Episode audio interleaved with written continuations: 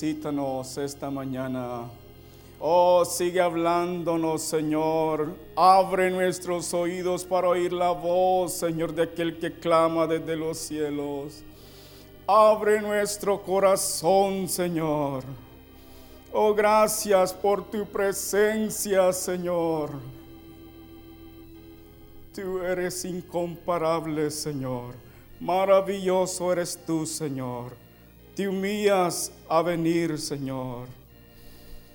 Por amor, oh Cristo, te bendecimos, Señor. Pueden sentarse.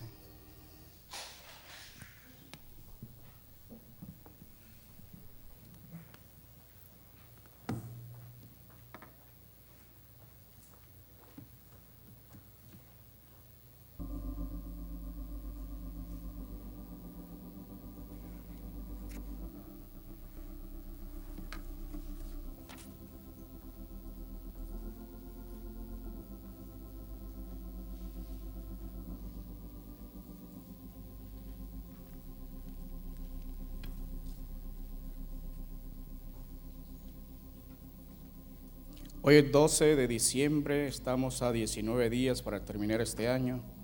19 entre 365 días son 5.2%. O sea que nos hemos consumido el 95% del año. ¿Quién esperaba llegar hasta este día? Al principio de año. Y al principio de año nos pusimos metas y proyectos que queríamos para este año. Y en las empresas se colocó meta,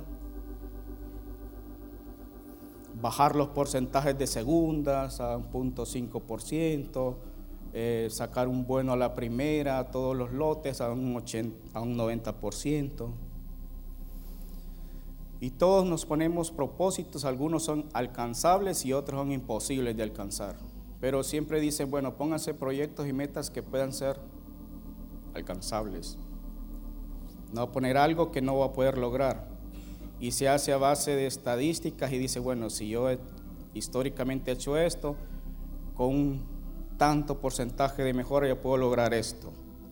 Pues el día viernes 10 se celebró la cena de fin de año para todos los colaboradores de ECO, de la empresa, ¿verdad?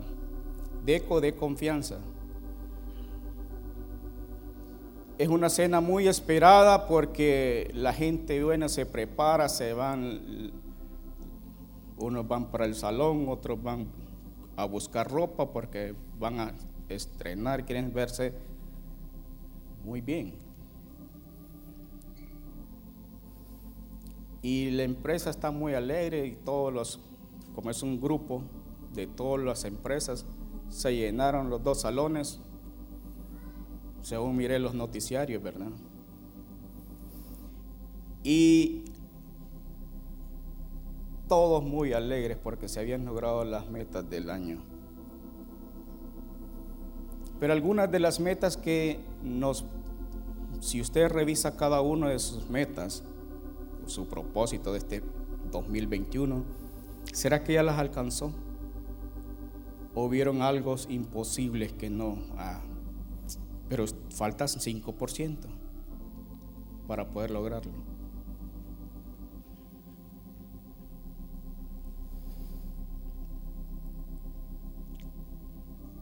Y todos alegres por haber resuelto las cosas imposibles. ¿Y qué es un imposible? Dice que es algo que nadie puede hacer hasta que alguien lo hace. Eso es imposible. Es lo que no se puede hacer hasta que viene alguien y dice, lo hace. Ah, eso ya no es imposible. Hoy quiero ver, ¿habrá algo imposible para tu Dios? Si nos pusimos metas y no los logramos, esas fueron imposibles para nosotros. Pero para tu Dios no todo es posible. ¿Habrá algo que sea imposible que Él no lo puede haber logrado en tu vida. Señor, esto no lo lograste. Este 2021 fue terrible. ¿Habrá algo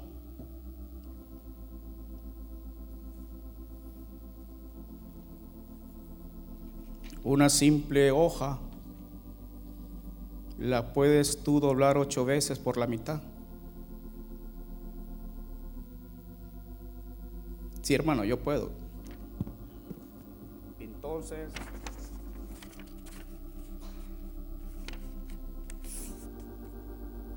una, dos,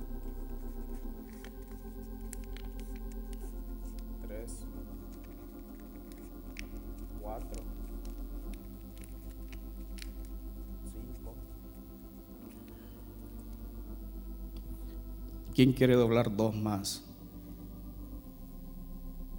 Seis. Ese es algo imposible. para el ser humano. Doblarlo a ocho veces una página por la mitad. Cosas sencillas no las podemos hacer y lograr, pero tu Dios puede lograrlo cualquier cosa. Tu Dios es capaz de hacer cosas de la nada.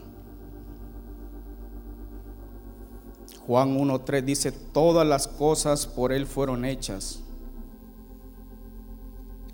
Y sin Él nada de lo que ha sido hecho fue hecho. Todas las cosas por Él fueron hechas. El hombre quiso decir, bueno, vamos a hacer lo que hace Dios, a ver cómo nos sale. Clonemos a Dolly.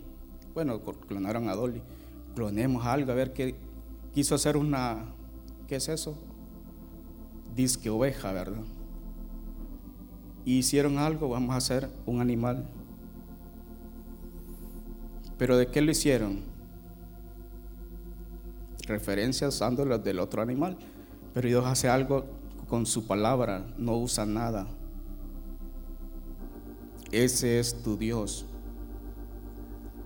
Cosas imposibles para nosotros y nosotros Sí, Él lo hizo.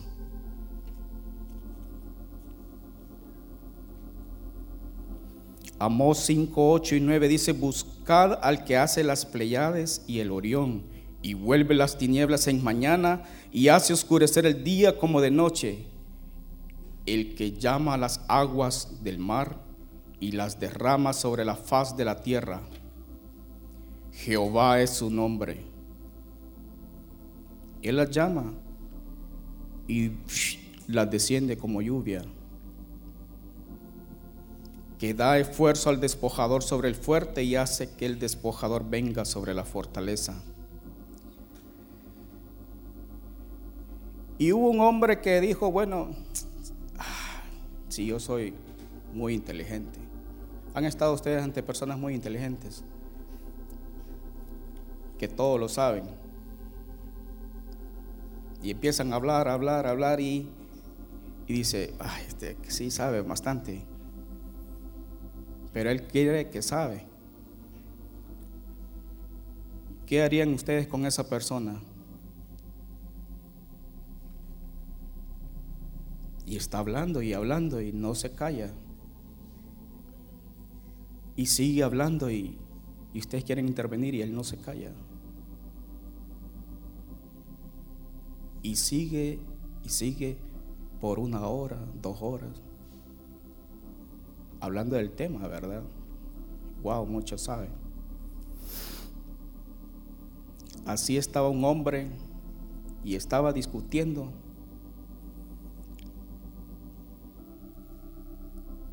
Hasta que llegó Dios y lo paró. ¿Saben quién es? Job. Y él estaba hablando y hablaba y hablaba y Dios lo dejaba que siguiera hablando. Mujer, ¿qué sabe este? Tu Dios es tan humilde que te deja hablar.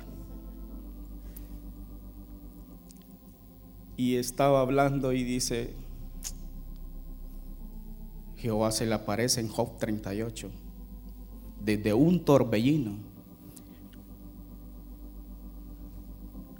Job capítulo 38 39, 40. Se le aparece a y le pregunta, ¿quién es ese que oscurece el consejo con palabras sin sabiduría? Ahora, ciñe tus lomos, ciñe como varón tus lomos, o sea, como hombre, ciñete. Yo te preguntaré y tú me contestarás. Ahora sí vamos a ver quién sabe más. Entonces Job dijo, bueno, vamos a ver pues. Tire las preguntas Dios. Y empieza la primera pregunta. ¿Dónde estabas tú cuando yo fundaba la tierra? Házmelo saber si tienes inteligencia. Pregunta número uno, ¿dónde estaba yo cuando él fundaba la tierra? 30 segundos y tiempo. Job, ¿qué pasa, Job? Vamos, te voy a dar otra oportunidad. ¿Quién ordenó sus medidas si lo sabes? ¿O quién extendió sobre ella el cordel? Será un arquitecto. Todos los que yo conozco, es cierto, está en la tierra. El 6. ¿Sobre qué están fundadas sus bases? ¿O quién puso su piedra angular? Y Job escuchando a Dios en el 8, ¿quién encerró con puertas el mar cuando se derramaba saliéndose de su seno? Cuando puse yo nubes por vestiduras suyas y por su faja oscuridad, y establecí sobre él mi decreto, le puse puertas y cerrojos y dije, hasta aquí llegarás y no pasarás adelante. Y ahí parará el orgullo de tus olas. Cuando nosotros nos paramos frente al mar, miramos que vienen las olas, ¿verdad? Y usted dice, ¿será que esta ola se va a salir y me va a arrastrar a mí? Y nos ponemos más adelantito, ¿verdad? Dele, y los niños así hacen poniéndose enfrente de las olas a ver hasta dónde lo arrastra, ¿verdad? Y, las olas así, y qué humilde esta ola se, se puso a los pies. ¿Por qué tiene ese decreto las olas del mar que no se salen de su lugar? ¿Quién le puso eso?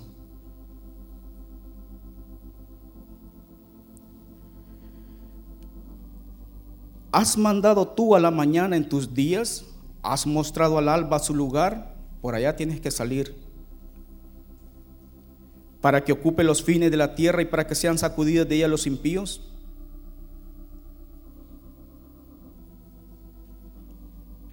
Y Job callado. Pero Dios estaba sacando todo lo para preguntarle a Job. Tal vez sabe este inteligente que se tira. Le vamos a preguntar algo sencillo. él ha andado bastante tiempo aquí, vamos a ver si ha andado en el mar. Y le pregunta en el 16, ¿has entrado tú hasta las fuentes del mar?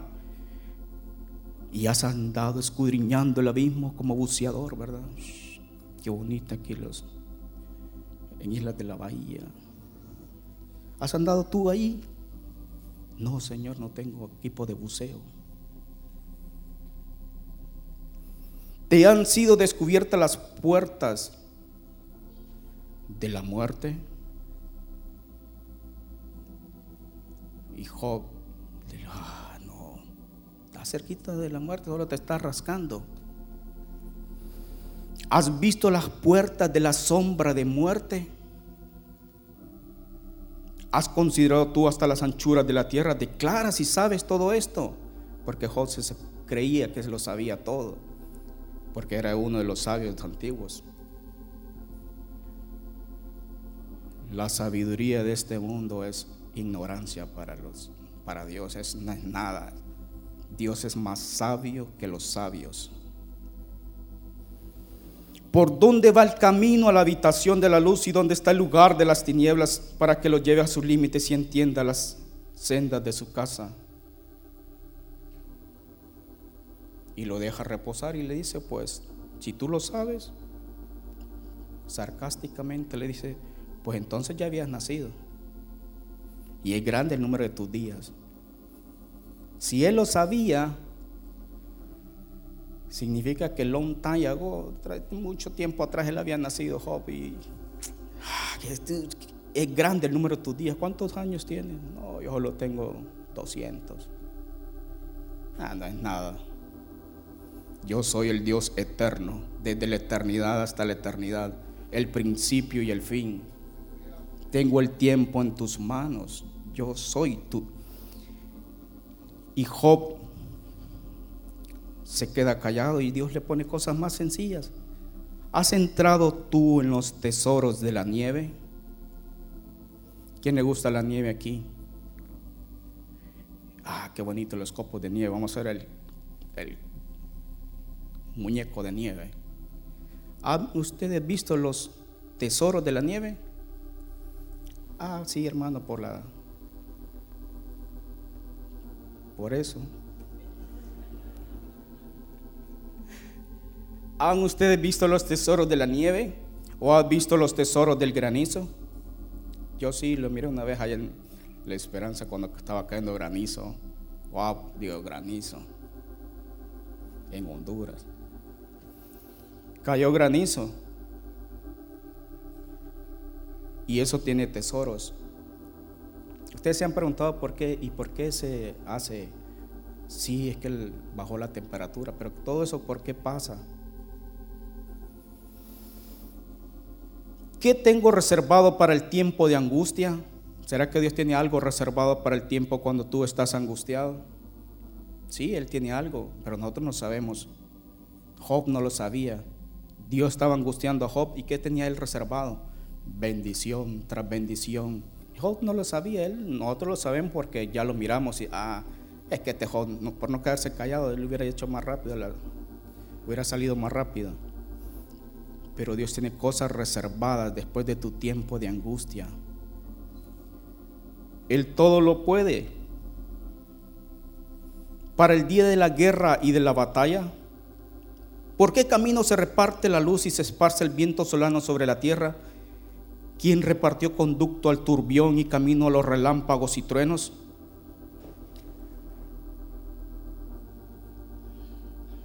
Algo más sencillo, Job, el 28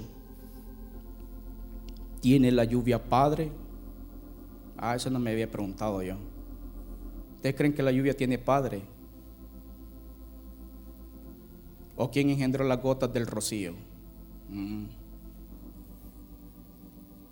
Preguntas sencillas, ¿verdad? No las podemos responder. ¿De qué vientre salió el hielo? ¿Y la escarcha del cielo quién la engendró? Las aguas se endurecen como piedras, o sea, el hielo, y se congela la faz del abismo.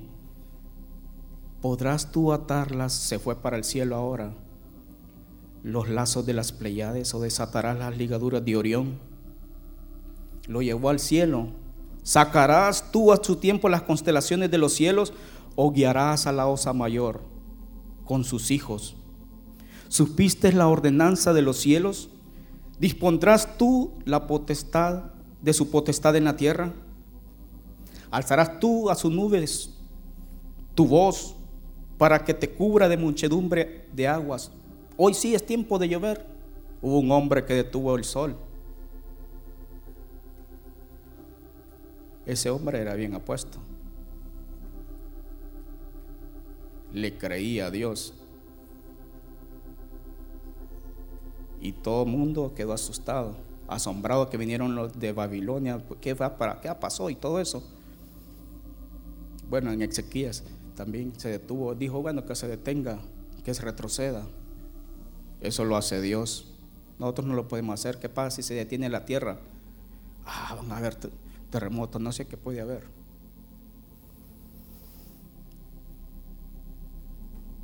el 35, enviarás tú a los relámpagos para que ellos vayan y te dirán los relámpagos, enos aquí, que le caiga un rayo. Enviarán los, el Señor lo hace, Él envía rayos, truenos. ¿Quién puso la sabiduría en el corazón o quién dio al espíritu inteligencia? ¿Quién puso por cuenta los cielos con sabiduría y los odres de los cielos que nos hace inclinar? lo llevó al cielo y lo vuelve y lo trae a la tierra.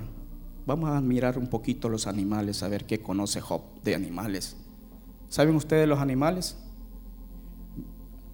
¿Saben de los animales? Ah, no, hermano, eso es el gato y el perro, la gallina, eh, el caballo que a veces pasa por ahí cuando andan vendiendo. ¿Qué animales? Ah, el loro, ¿verdad? Que tengo en la casa, dicen. ¿Qué animales? Mira, ah, los pajaritos. Empecemos con el león. ¿Cazarás tú la presa para el león? No, Señor. ¿Saciarás de hambre a los leoncillos? Ah, no, eso no, eh, me van a morder. Miremos al cuervo, pues. ¿Quién prepara al cuervo su alimento? Cuando sus polluelos claman a Dios y andan errantes por falta de comida, los cuervos son los que miran, andan limpiándolos.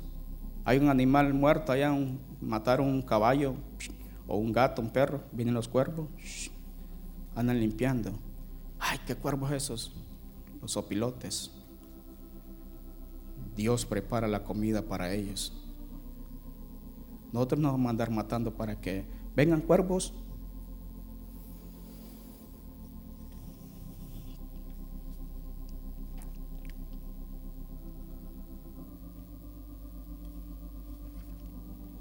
Con eso Job ya estaba tranquilo. Dijo, no, yo estoy, ya estoy bien, Señor. Sí, sí, sí, Señor, tú eres todopoderoso.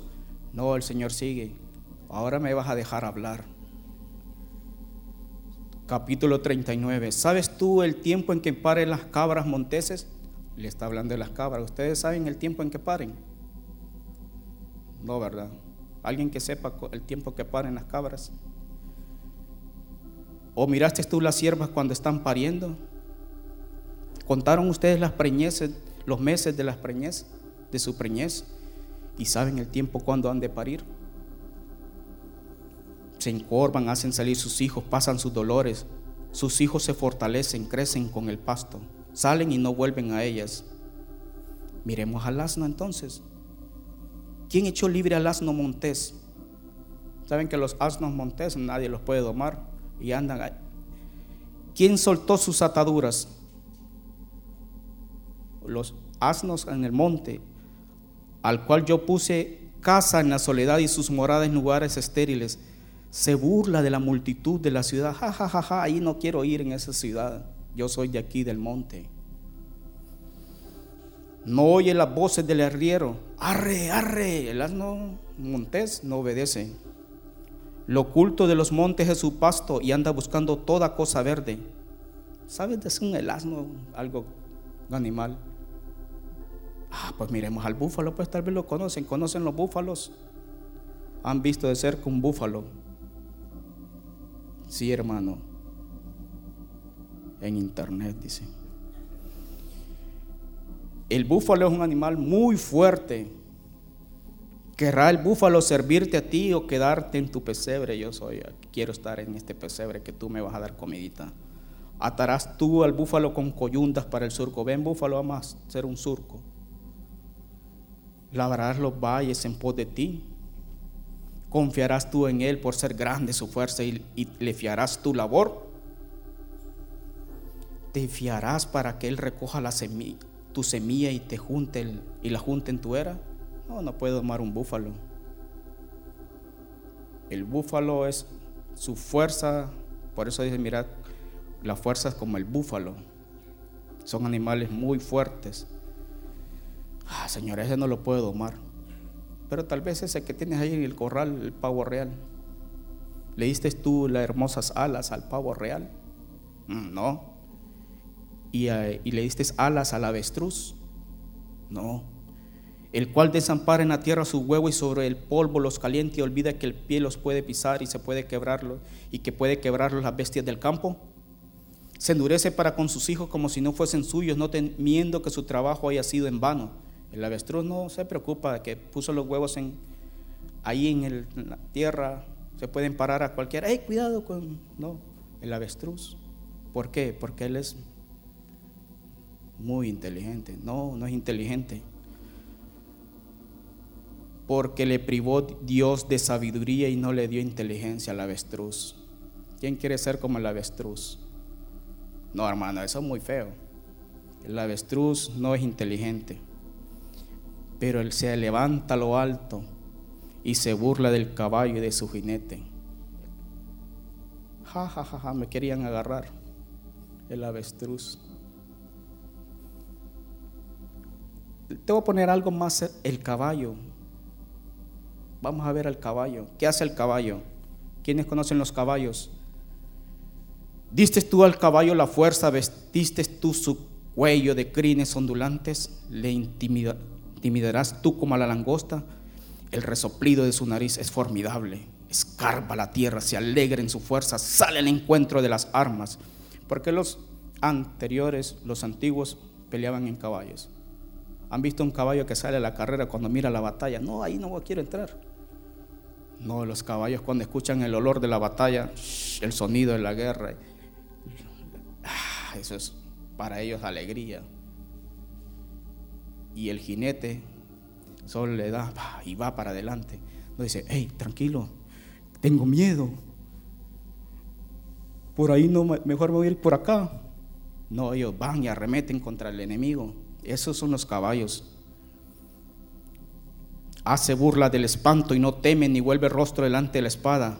Contra él suenan las aljaba, el hierro de la lanza y la jabalina, y él con impeto y furor escarba la tierra sin importarle el sonido de la trompeta. Antes como que dice entre los clarines, ¡Ea! Y desde lejos huele la batalla, el grito de los capitanes y el vocerío. No me había puesto a pensar en el caballo, dijo Job. Es cierto. Te voy a remontar a la altura, al gavilán. ¿Vuela el gavilán por tu sabiduría extiende hacia el sur sus alas? No, Señor. ¿Y el águila? Se remonta el águila por tu mandamiento y pone en alto su nido. Águila, pon tu nido por aquella. No.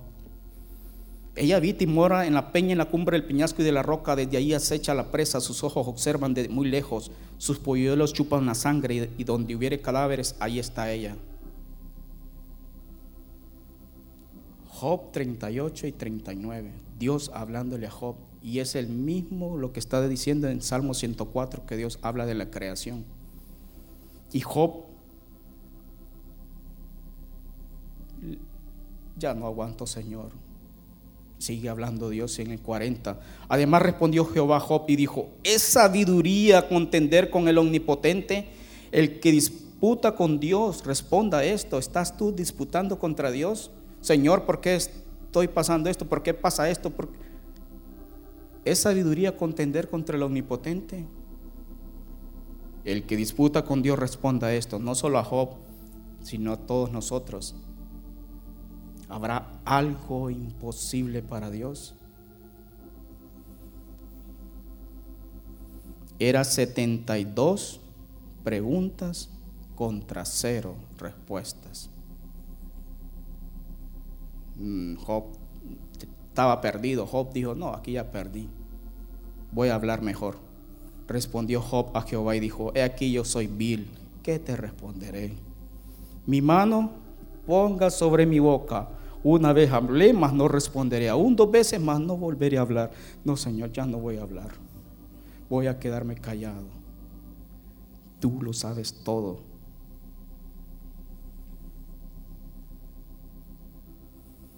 Pero Dios queriéndole mostrar a Job todo su gran poder, ya lo dejó 72 a 0, pero dijo, bueno, y ahora le quiero mostrar mi fortaleza le vuelve a contestar desde el torbellino y le dijo, ciñete ahora como varón tus lomos, yo te preguntaré y tú me responderás la segunda vez.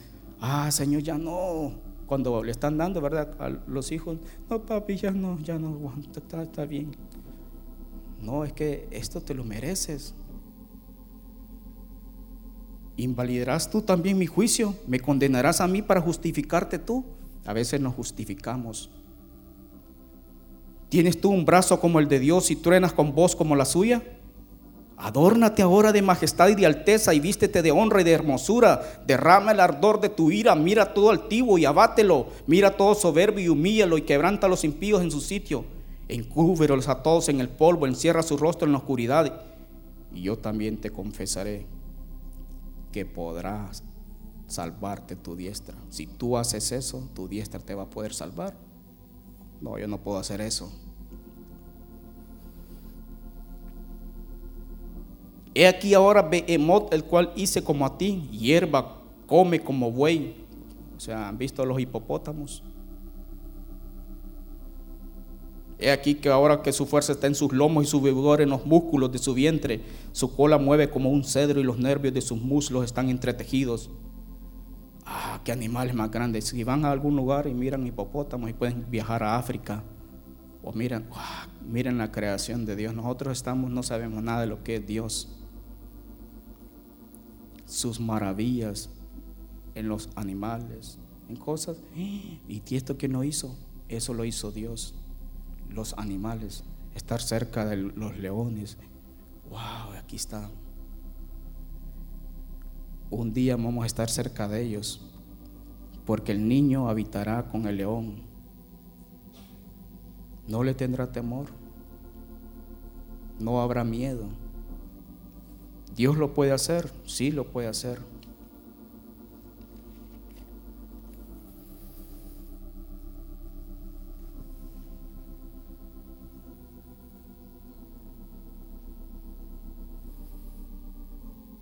Y el capítulo 41 sigue. ¿Sacarás tú a Leviatán con anzuelo o con cuerda que le eches en su lengua? ¿Saben quién es el Leviatán? Pondrás tu soga en sus narices y horadarás con garfio su quijada.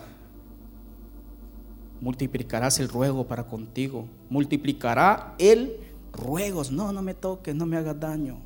El Leviatán le va a decir al hombre eso. Te hablará él lisonjas. Por favor, tú eres buena gente hará pacto contigo para que lo tomes por siervo perpetuo. Déjame ser tu esclavo de por vida. ¿Han visto los cocodrilos o los... Qué bonitos los animales. Esos dientes. Wow, quieres hacer mi amigo. Te quiero poner en mi, eres mi mascota. Vas a ser mi esclavo. Una vez lo van a ver, pero después no se van a acordar de él. Pon la mano sobre él. Te acordarás de la batalla más y nunca más volverás porque He aquí que la esperanza cerca de él será burlada porque aún a su sola vista se desmayarán. Con solo verlo de miedo. Nadie hay tan osado que lo despierte. ¿Quién puede estar delante de mí? Si nadie puede estar contra esos y delante de Dios, ¿quién va a poder estar? Job. El 25, de su grandeza tienen temor los fuertes y a causa de su fallecimiento hacen por purificarse. Cuando alguno lo alcanzare, ni espada, ni lanza, ni dardo, ni coselete durará. Ah, le voy a tirar piedras. ¡Fuera! Ah estima como paja el hierro y el bronce como leño podrido. O sea, no es nada eso. Y ustedes tirándole, tiene chaleco antibalas. El bronce como leño podrido sale, esta no le hace huir y sale a la carrera. No, las flechas no le hacen daño, las piedras de ondas le son como paja. Tiene toda arma por hojarasca y del blandir de la jabalina se burla el versículo 33, no hay sobre la tierra quien se le parezca, animal hecho exento de temor. No tiene miedo. Menosprecia toda cosa alta, es rey sobre todos los soberbios. Dice que fue hecho para no sentir miedo jamás, hace frente aún a los más arrogantes y el rey de todas las fieras. 53. Pregunta más para Job no respondió. Ante todo eso, ¿habrá algo imposible para mí? Dice Dios. La tierra, las estrellas, los animales y nosotros chiquititos nos tienen su mano. ¿Habrá algo imposible para Él?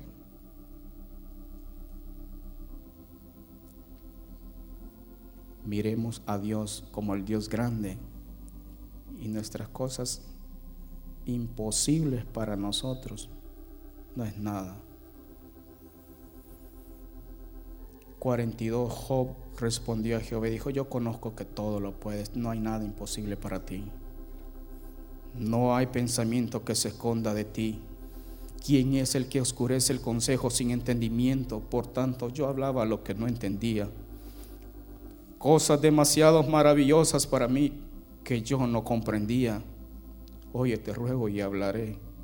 Te preguntaré y tú me enseñarás. ¿Lo conocemos? De oídas te había oído. Sí, sabía. De oídas. Mas ahora mis ojos te ven. Por tanto me aborrezco y me arrepiento en polvo y ceniza.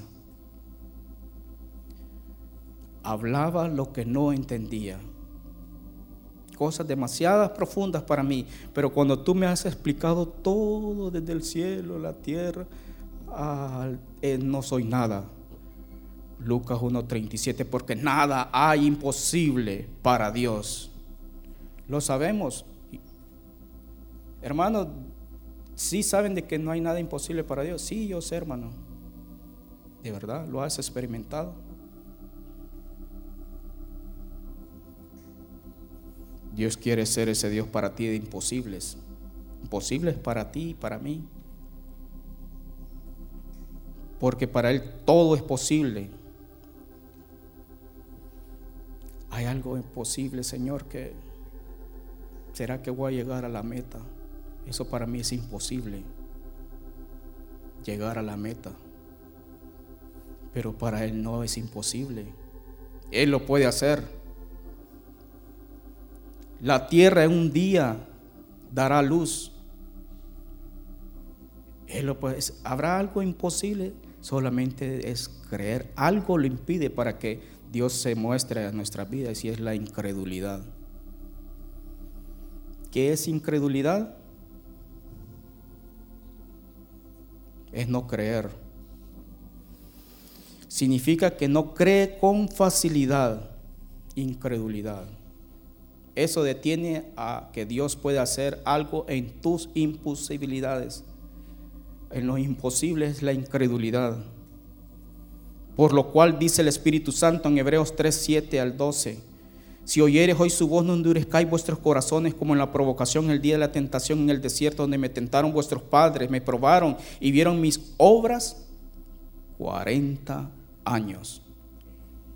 Abrió el mar, dio de comer, su vestido no se envejeció, no compraron zapatos, no andaban de shopping Ahí no habían tiendas. Su pie no se hinchó de tanto caminar. Vieron mis obras 40 años.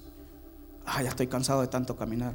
Ellos habían sido preparados en Egipto, en el barro. ¿Cómo creen que eran los músculos de esos esclavos? Dios preparando a su pueblo. Y ellos, ay, ¿por qué estoy siendo esclavo? Todos mis hijos parándose. Ahora tienen que hacer ladrillos. Y cuando ellos salieron, ellos podían correr como gacelas.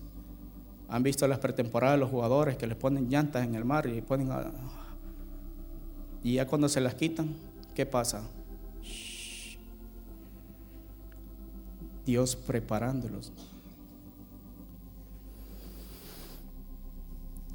a causa de lo cual me disgusté contra esta generación y dije, siempre andan vagando en su corazón, Hebreos 3, 7 al 12, y dije, no han conocido mis caminos, por tanto juré en mi ira, no entrarán en mi reposo. Ah, los niños y los niños de los cuales ustedes dijeron que pobrecitos, no cómo van a entrar, a ellos voy a ingresar porque para ustedes eso es imposible que los niños entren. Ellos heredarán la tierra, entrarán en Canaán. Y solo entraron, ¿quién? Tres personas. Josué, Caleb, de los que salieron de Egipto, y José. Dos vivos y uno muerto entraron de los que salieron de Egipto. Mirad, hermanos, que no haya en ninguno de vosotros corazón malo de incredulidad para apartarse del Dios vivo. Y vemos en el 19 que no pudieron entrar a causa de incredulidad. Lo que hace que Dios haga las cosas posibles, las cosas imposibles para ti, que no sean posibles, la incredulidad. Señores, esto es imposible hasta que todos lleguemos a la estatura del varón perfecto.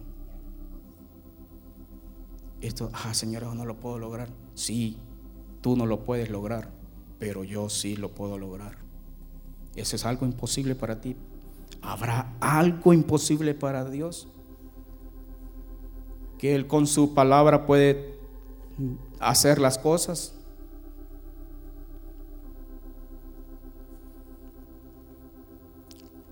Jesús nació en Nazaret, pero ahí dice que no hizo muchos milagros a causa de qué? De su incredulidad de ellos.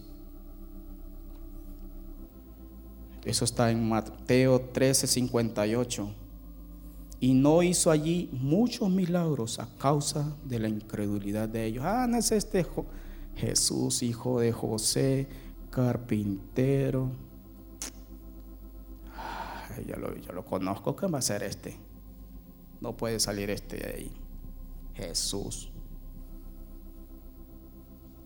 ¿Ustedes creen que va a levantar a un muerto? Escuché de que sanó a un sordo, que dio vista a los ciegos. No creo. Míralo, mira a sus hermanos ahí, aquel que me golpeó aquel día. Ah, no hizo muchos milagros a causa de su incredulidad. ¿Seremos, ¿Estaremos nosotros calificados ahí? Estemos a... Ah, no le conocemos a Dios.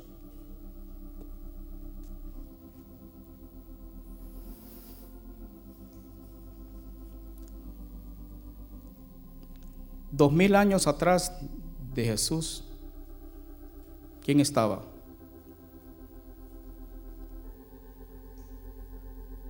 Abraham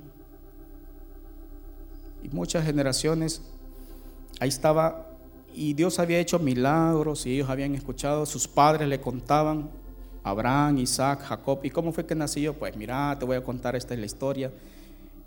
Tu mamá era estéril y yo era ya de edad, le contó a Isaac, ah, sí, oramos y Dios me presentó. Y esto iba contándose de generación en generación. Entonces, y los hijos iban conociendo a Dios a través de sus padres, lo que Dios había hecho. Imagínense Moisés contándole a sus hijos, Gersón, vení para acá, te quiero contar algo. Así, ah, papá, bueno, te voy a contar la historia de Abraham contándole. Llegó el rey David y le empezó a contar a sus hijos, Salomón, quiero que vengas. Sí, papá, quiero contarte acerca de cómo Dios sacó al pueblo de Israel de Egipto. Ay, ¿cómo lo sacó? Pasó esto, esto y esto. Cada uno iba contándole a sus hijos y decían, que Dios más poderoso.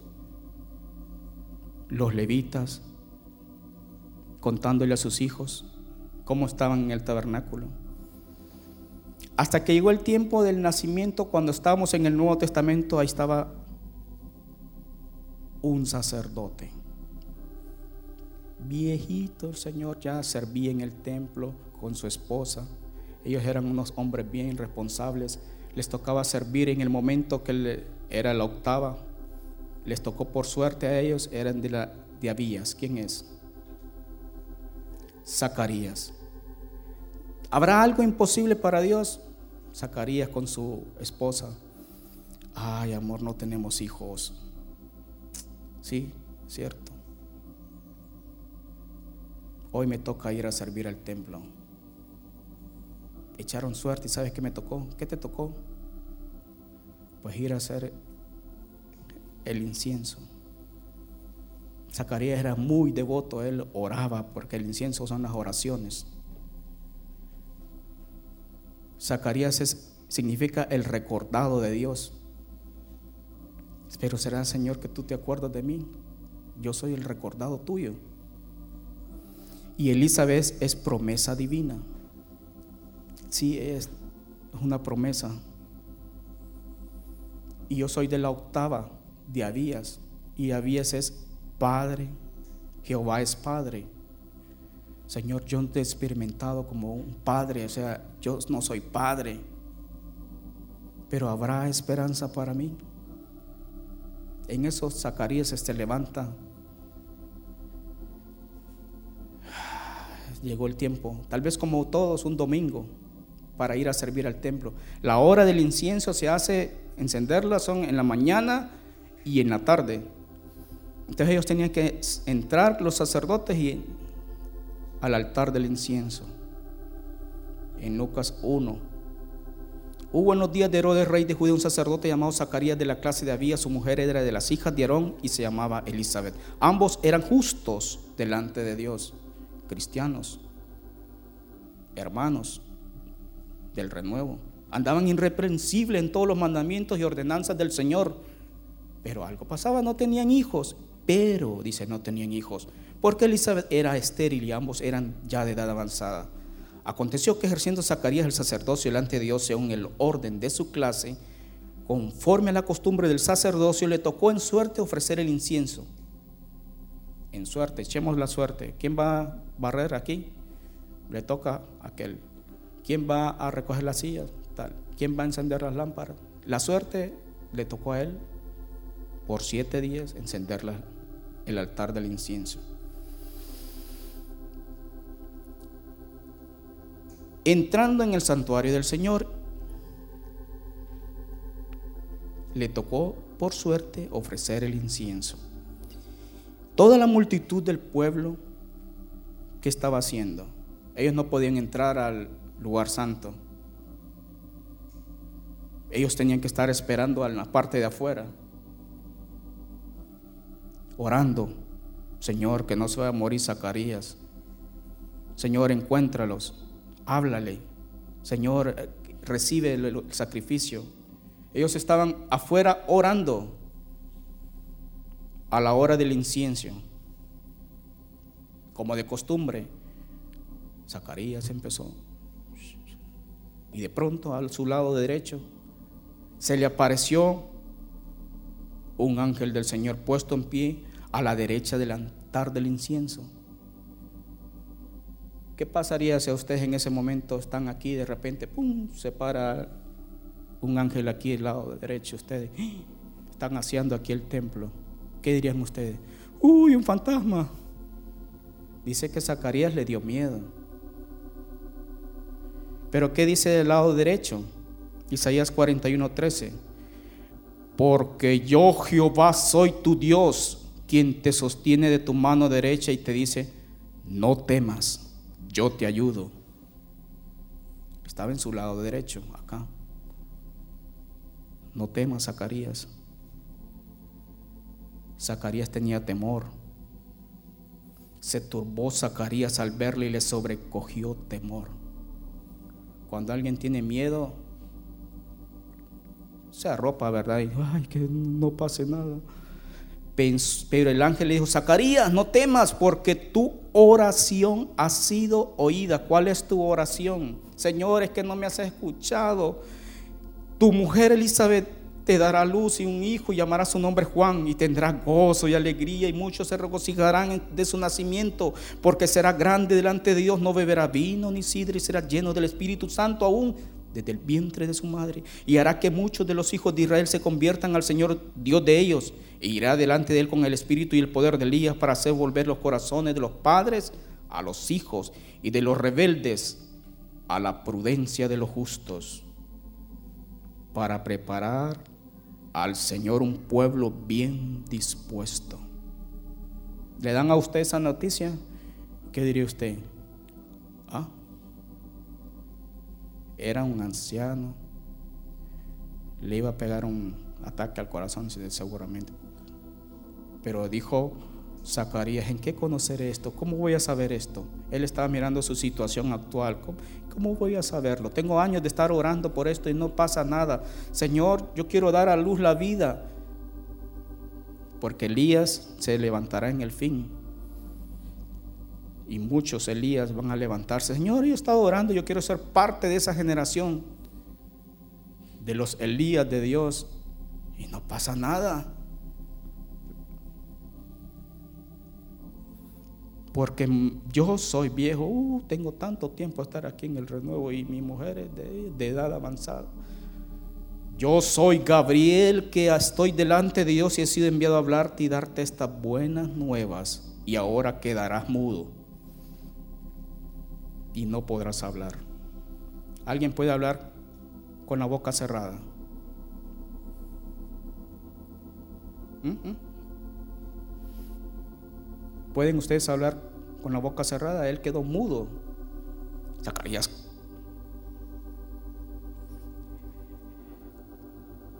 Quedarás mudo y no podrás hablar hasta el día en que esto se haga. Esto va a pasar. ¿Pero por qué quedó mudo? Por cuanto no creíste mis palabras, las cuales se cumplirán a su tiempo.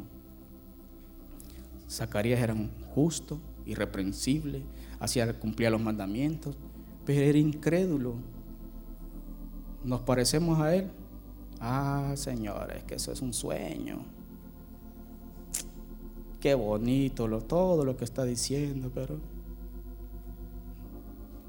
a causa de tu incredulidad quedarás mudo, Zacarías. Zacarías Jehová cumplirá su propósito en mí. Zacarías salió de ahí. Todos esperando afuera. ya viene Zacarías! ¡Qué alegría! Eh, muchachos, abran la puerta que viene Zacarías. Y Zacarías iba mudo. El pueblo estaba esperando a Zacarías se extrañaba que él demorase en el santuario. ¿Qué le pasará a Zacarías? ¿Le habrá pegado algo? Salió Zacarías. ¿Qué pasa cuando ustedes llegan a la casa y dicen, papá, ¿qué te pasa? ¿Y esa cara que traes? No, es la mía. ¿Qué tenés? ¿Estás preocupado? ¿Cómo llegó Zacarías a la casa de su mujer? Amor, ¿cómo te fue en la iglesia?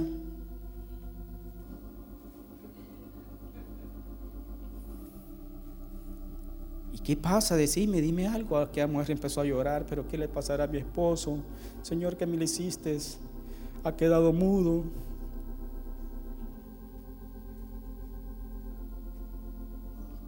¿Cómo se pone la cara? Cumplidos los días de su ministerio, como estuvo siete días, se fue a su casa. Después de aquellos días concibió su mujer y pasó cinco meses recluida en la casa adentro. No salía ella. Me van a mirar afuera. ¡Hey! Miren, está embarazada. Y es que decía, así ha hecho conmigo el Señor en los días en que se dignó quitarme afrenta entre los hombres. Quizás se burlaban de ella y, hey, Zacarías, ¿cuándo vas a tener un niño? Oye, Elizabeth, ah. pero ella pasó escondida. ¿Qué pasa cuando alguien se esconde? No quiere que la miren, ¿verdad?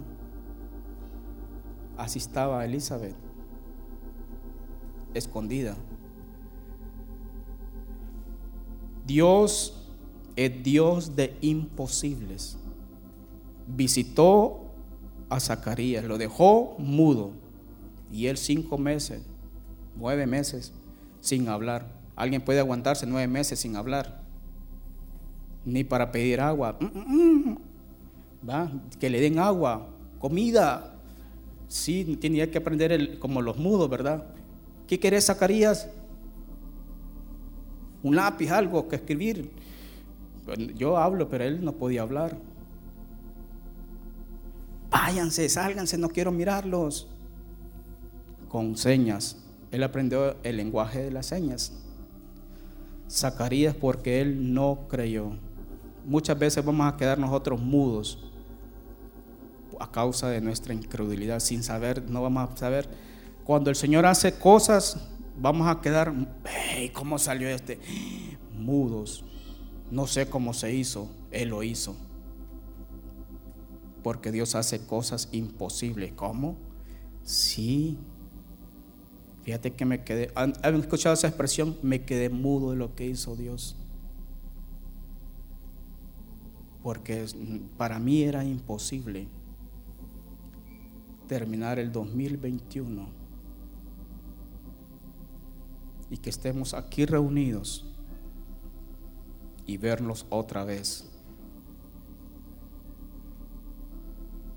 Dios es Dios de imposibles.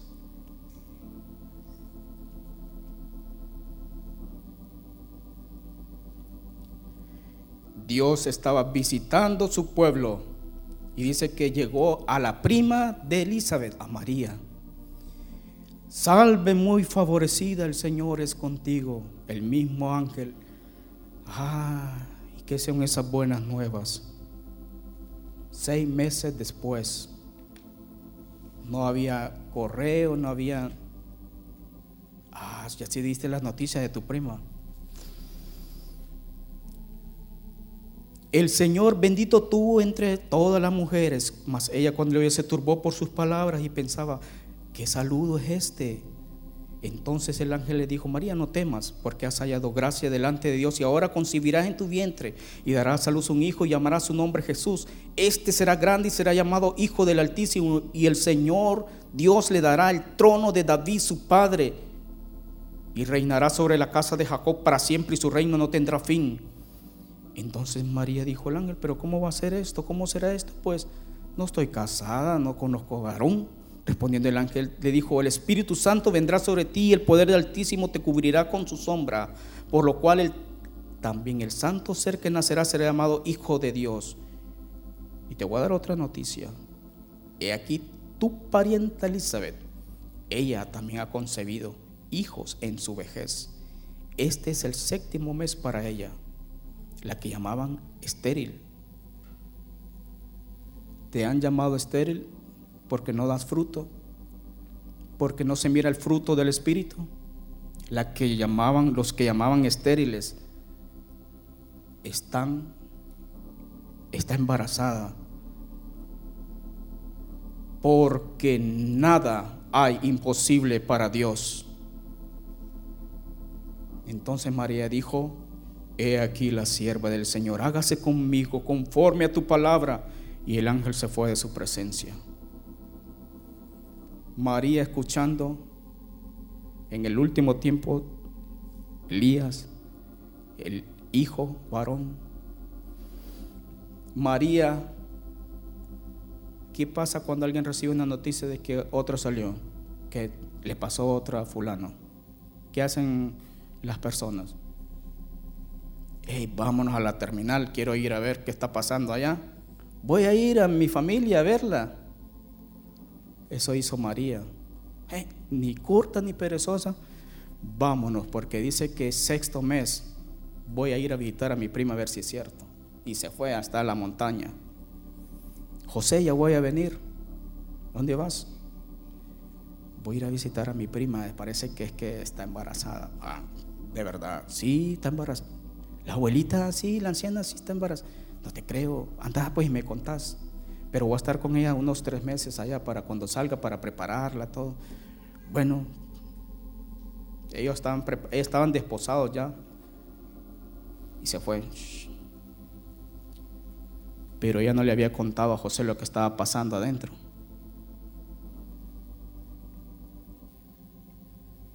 Ella había otro imposible dentro que se hizo realidad en ella. Para Dios no hay nada imposible. Llegó donde Elizabeth. ¿Cuántos días tendría ella en su vientre Jesús? Ni se notaba. Una semana, dos semanas. Ah, ya está embarazada, mire, ¿cuánto, ¿cuánto tiene? Dos semanas. Ah, se mira, sí, ya se mira. Dos semanas, ya se mira, ¿no? ¿Verdad? No, pero cuando, buenas, ¿cómo está?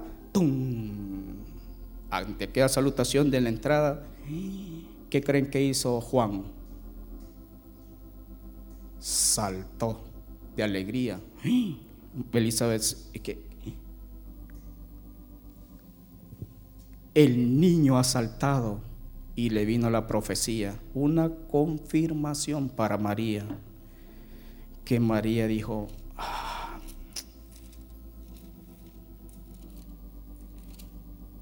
porque nada hay imposible para Dios. Elizabeth fue llena del Espíritu Santo en el 41 y exclamó a gran voz y dijo, bendita tú entre las mujeres y bendito el fruto de tu vientre. ¿Quién le dijo eso? Gabriel. Y ahora Elizabeth. Porque se me concede esto a mí que la madre de mi Señor venga a mí.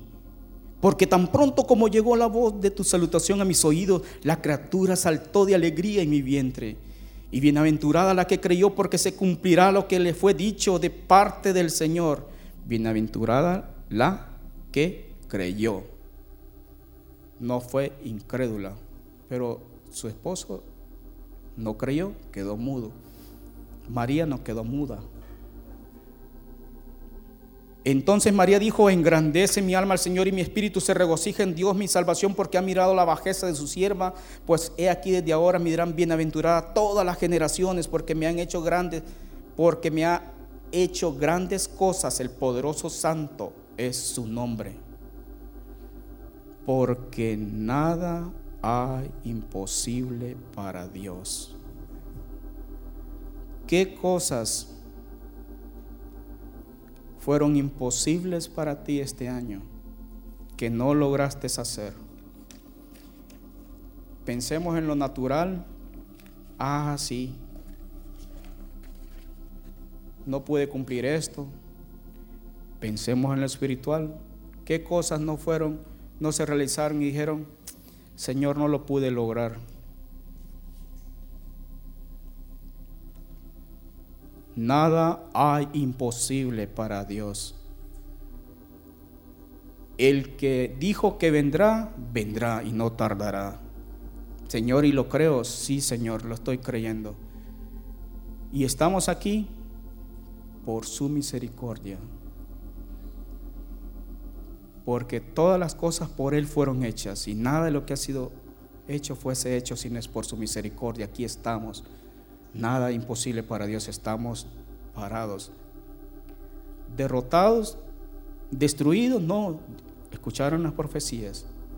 El Dios Todopoderoso que le conozcamos. Dios es el mismo de ayer, hoy y siempre. Puestos en pie.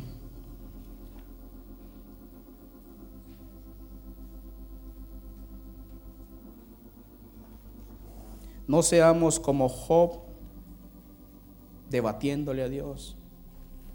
Ah, no lo hicimos. y Dios nos da mucho, empieza muchos argumentos.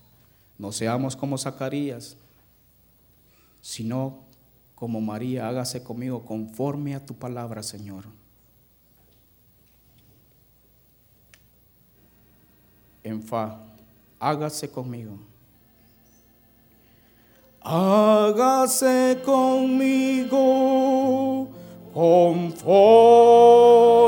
a tu palabra, mi corazón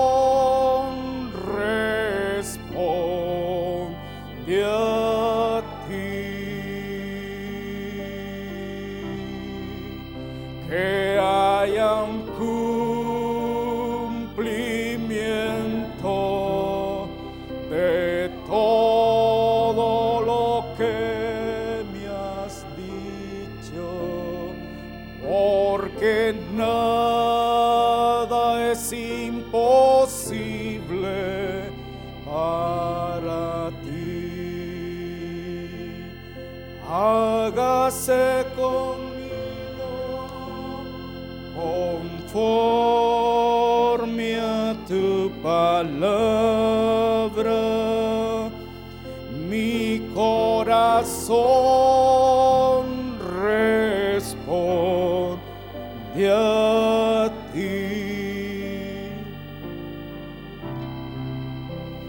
Que haya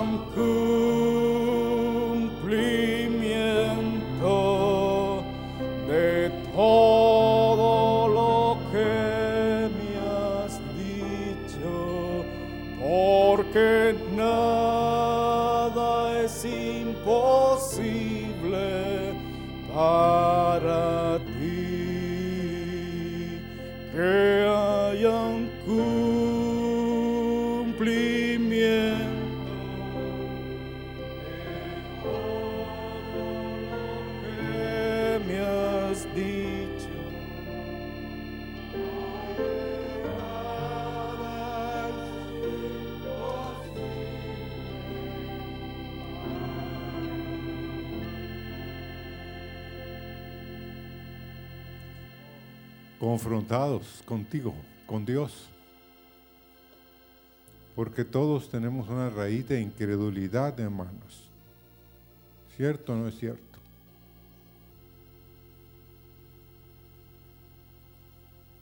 Aunque un ángel bajara y nos dijera que lo va a hacer, nosotros vamos a decir,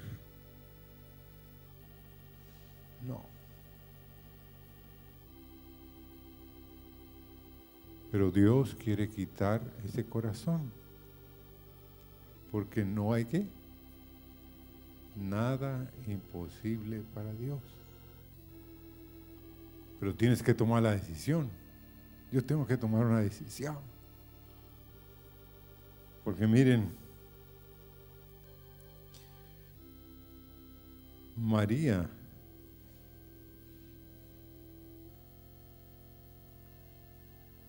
estaba escribiendo.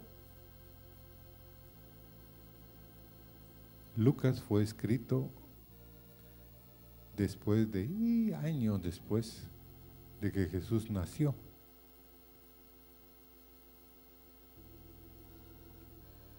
O sea, María tuvo que creer a pesar de que la evidencia que tenía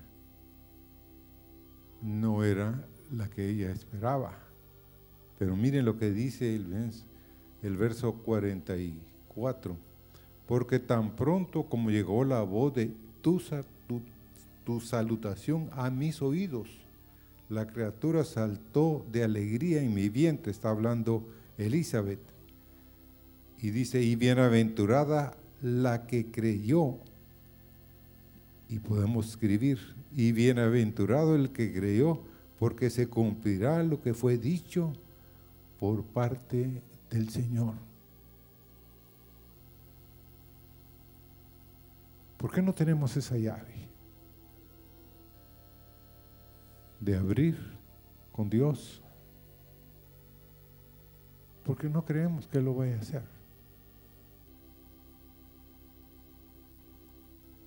Pero tu Dios hace proezas en su brazo,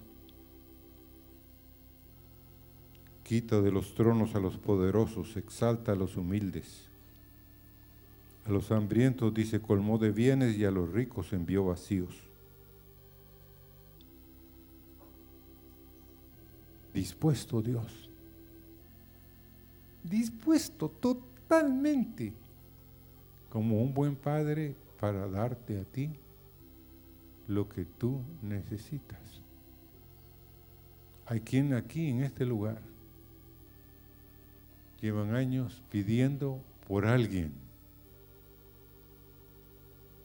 Años.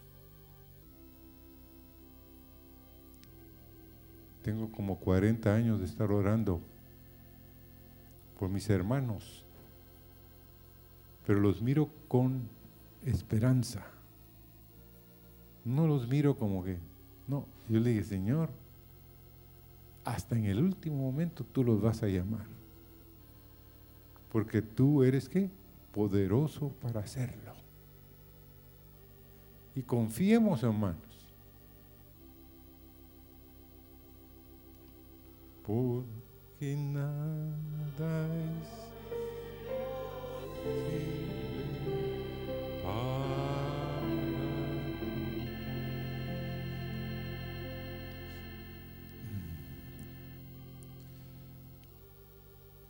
que seamos un pueblo que no mira solo lo natural, sino que tus ojos sean abiertos para ver lo espiritual. Amén. Dios está de tu lado. Porque lo que le pasó a Zacarías. Es un ejemplo clásico. Tuvo que esperar nueve meses, hermanos. ¿Pueden ustedes imaginar eso? Cuando lo llamaron para que volviera a presentar el incienso, porque las órdenes eran ocho órdenes super sacerdotales. Entonces, posiblemente Zacarías tuvo que decir, no puedo ir. Escribió, no puedo ir. No puedo hablar.